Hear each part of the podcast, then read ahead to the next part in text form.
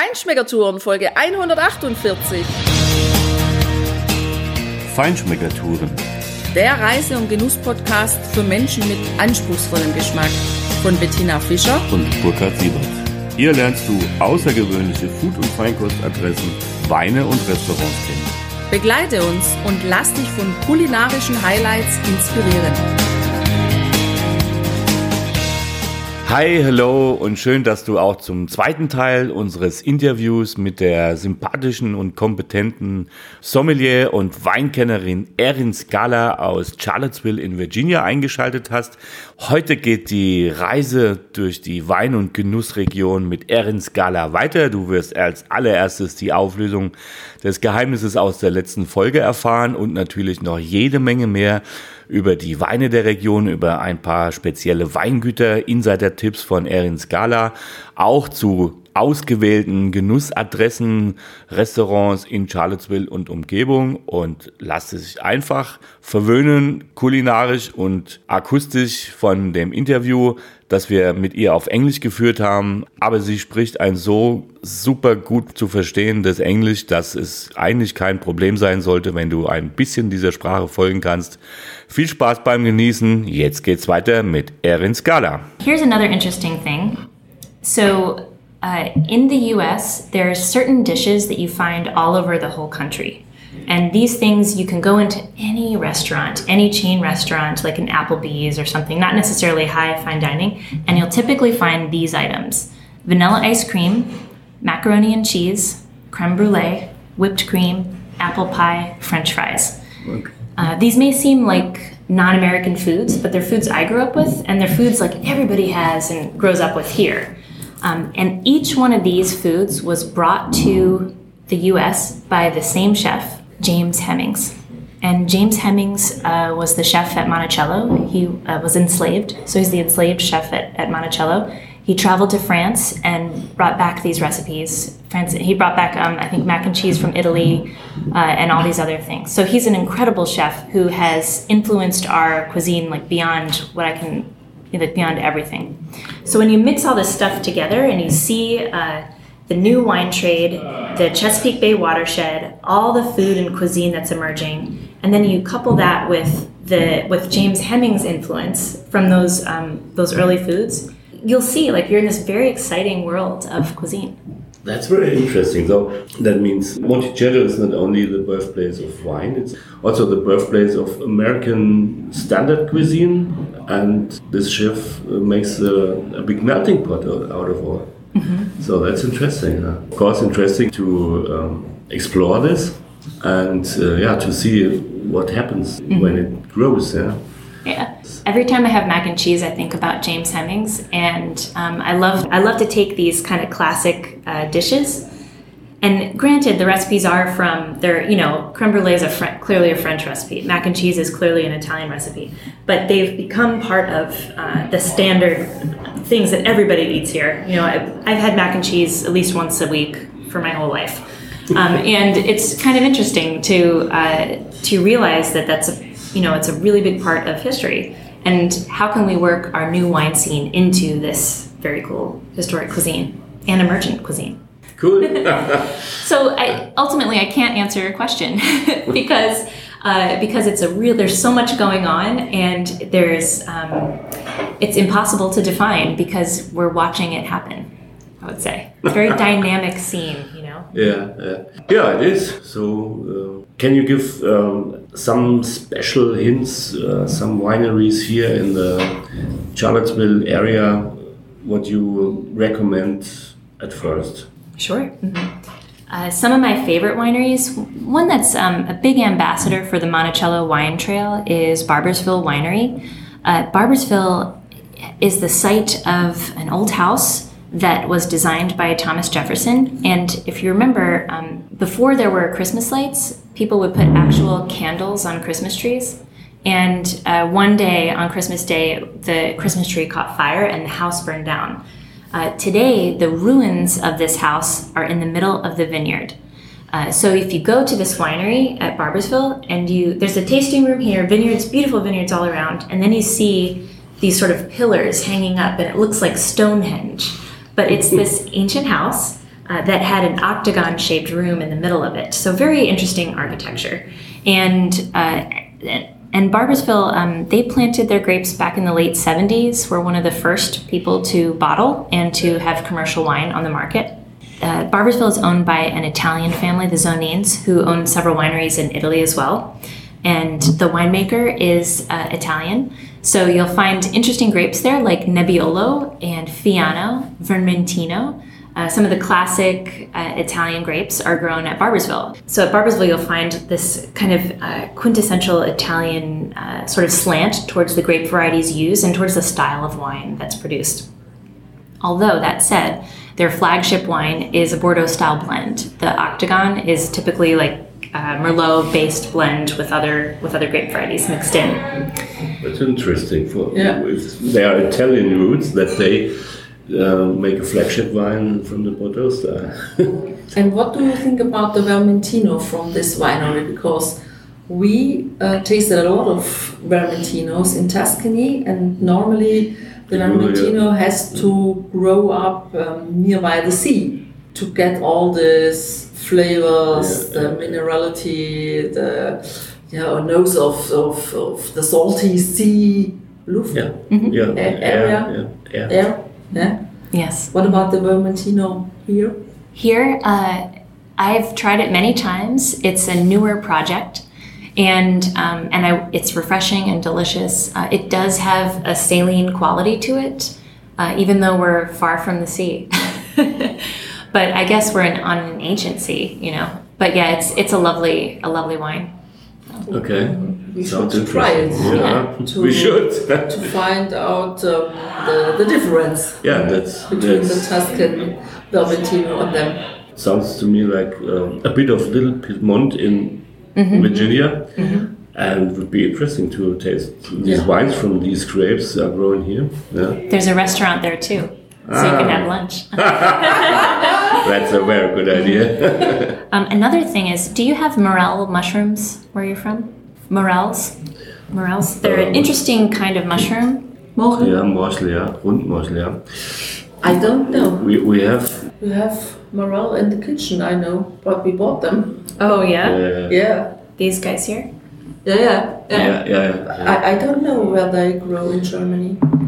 We have a lot of them here. Ah, Uh, so it's um, every morel season, they come kind of around April.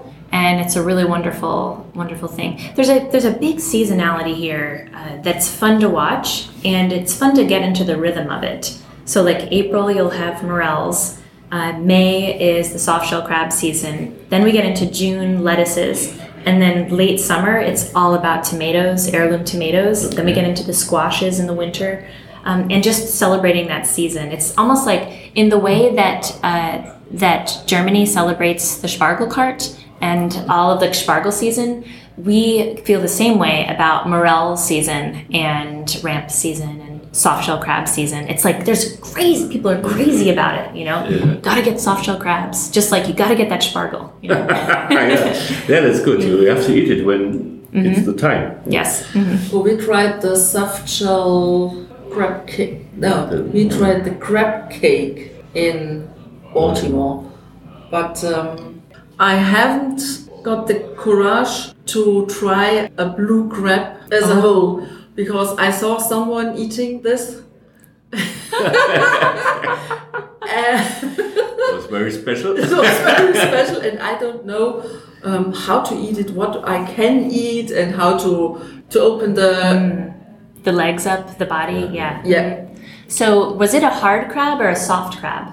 a hard crab. A crab. hard crab? Blue crab. Blue crab. So the crabs from the Chesapeake, they have their hard shell, but in their mating season in May, it's the molting season. So when they get ready to mate, uh, the crabs will will uh, molt their shell and they'll be soft, but only for about 24 hours. So the goal is to capture the crabs when right after they've molted, and then uh, get them to the restaurants as fast as possible and cook them up before their hard shell forms. And that way, in this way, you can eat the entire crab, totally the, the complete crab, everything, uh, and you put it on a sandwich, and uh, that's a classic dish here.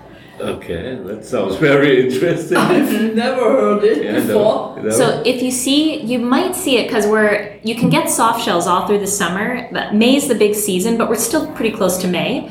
So if you see soft shell crab on a menu, I would definitely give it a try because you can only get soft shells here. Um, anywhere where there's a watershed, I think there's uh, there's a crab population in Japan where you can get them, and you can get them in New Orleans, right around the um, like on that Caribbean uh, Caribbean side. You can find crab populations that do soft shells, but the Chesapeake Bay watershed also has soft shells, and they're uh, it's really extraordinary. So, but it's like again, it's I'm telling you, people get so crazy about it. Um, soft shells, soft shells, just like Spargel. It's like the same. So mm, that sounds good, yeah, with a, yeah. a nice rosé. And which wine um, would you recommend in pairing with the soft shell? Ooh. If you can find a, um, a Virginia Petite Manseng, oh, it would be so good. But I don't think you would like it because it's higher in acid. Um, so perhaps if I were pouring a wine for you, I might pour a Viognier with the crab. Um, you could also do, I mean, the Vermentino would be good too. I think. Yeah, yeah. of course. Definitely. There's other wines to keep your eye out for too. Uh, there's Stinson Winery that's really close by. They have a very laid back tasting room, um, really incredible winemaker.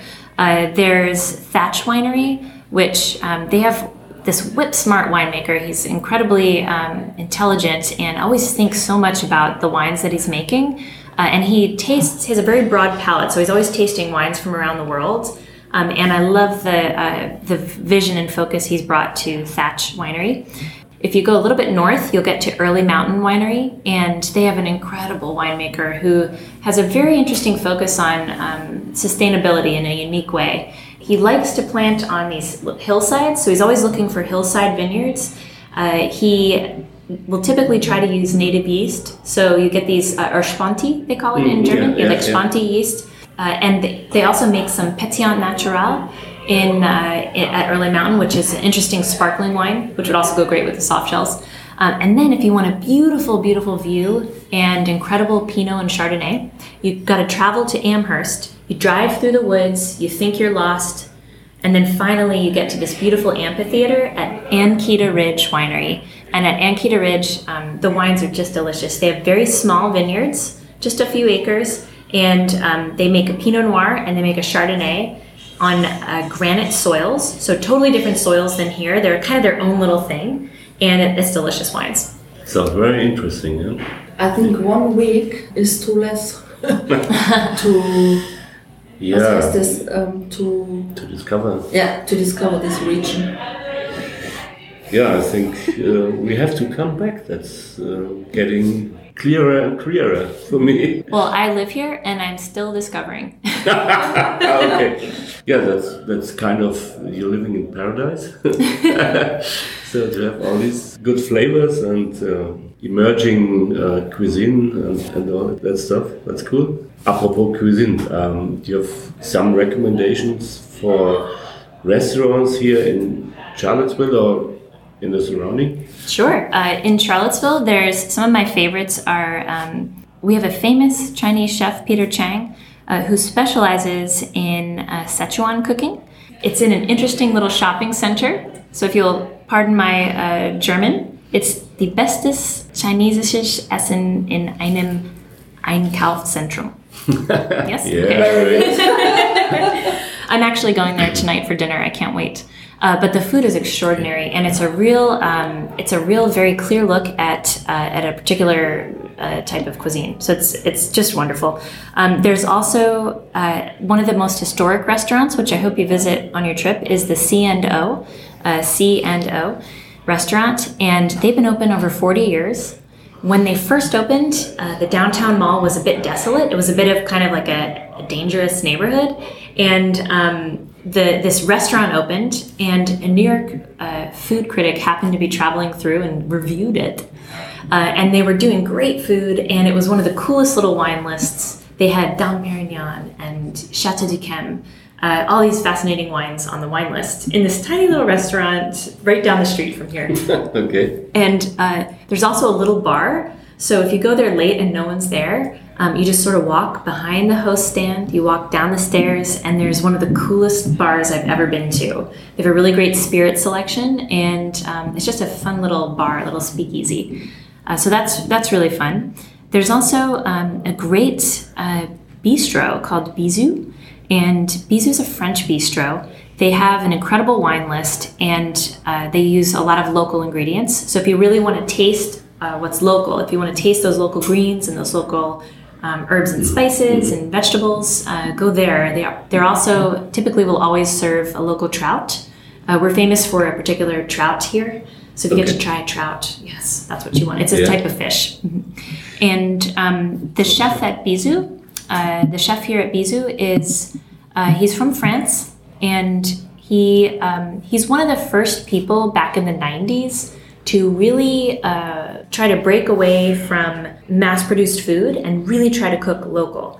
And he told me this story about when he was first trying to uh, cook local foods. Uh, the farmers were kind of growing what they wanted to grow and not really what restaurants needed. And so it was always hard to get enough tomatoes or enough uh, greens, you know. And um, and now there's this dialogue between the farmers and the and the chefs.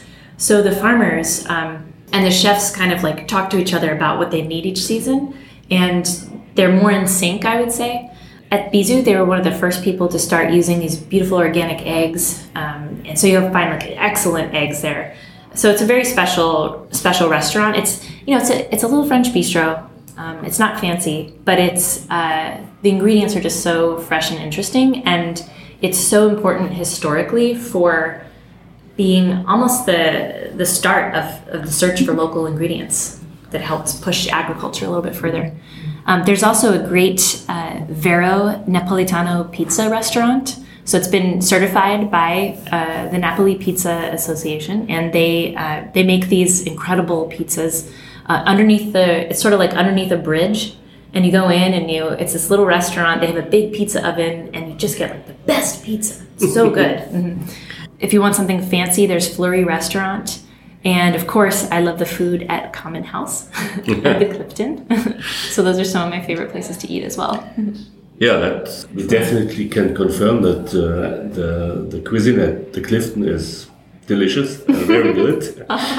oh, and uh, I'm getting hungry. Uh, I, Me too. I know all this talk of food. I, we think we have to go somewhere of these places here. yes, and get a little bite to eat. Yeah, yeah, yeah. Okay. Yeah, so that's very interesting travel throughout the, the region, uh, the wine and food too. And so many thanks for these wonderful, worthy tips we can offer and present to our listeners now. And yeah, good luck to you. And hope to see you soon, maybe in another podcast show. If you come to Germany, you have to visit us and we show you our region. Yeah, love it. which is also a wine region where we live. The greatest red wine region in Germany. It's um, nearby Heilbronn. Where is Yeah, yeah, Yeah. that's Heilbronn. Heilbronn. Yeah, it's, uh, The Württemberger wine. Okay. Yeah. The winemakers rose Lem- Lemberger, Lemberger, which is Blaufränkisch. Mm-hmm. Trollinger, you Trollinger. have ever heard of? Uh, I have never tried a Trollinger. Yeah. No. Okay, to me it's uh, not really wine. It's more uh, grape juice. Uh, but uh, yeah, it is indeed a, a, a great. Um, and we're not too far from the Pfalz. You know the Pfalz, yeah. And Franken, of course. where Silvaner is grown. Famous great. wine. So we have Fantastic. And there is some uh, there's some Lemberger here in the Shenandoah Valley. Oh, Yeah. Uh-huh. from where? Uh, in the Shenandoah Valley, in Yeah. the mount, over the mountains, there's some Lem- Lemberger. Lemberger. Ah, yeah, yeah, yeah. So Virginia Lemberger. You could try it. Oh, We should do cool. that. Yeah. Yeah, so thank you for this great wine and food talk, for all your tips. Yeah. Thank you. And äh, Dankeschön, meine neues Freundin. Und tschüssing. Ja, Ja, tschüss und ja. tschüss, Erin. Tschüss.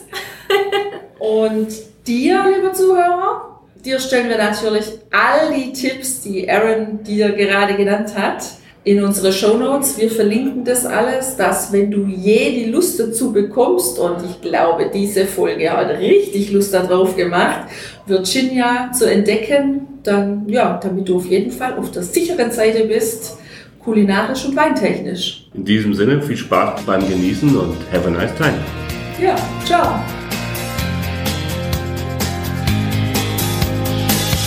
Hier endet dein Genusserlebnis noch lange nicht. Komm rüber auf unsere Homepage feinschmeckertouren.de und schau dir die Bilder zu unserer Show an. Dort findest du auch wertvolle Links zu den heutigen Empfehlungen. Verpass keine Neuigkeiten mehr und trag dich am besten gleich in unseren Newsletter ein. Wir freuen uns auf deine Anregungen für weitere Episoden und einen regen Austausch mit dir. Viel Spaß beim Genießen, denn du weißt ja, wahrer Reichtum besteht nicht im Besitz, sondern im Genuss. Deine Feinschmecker Guides Bettina und Burkhard.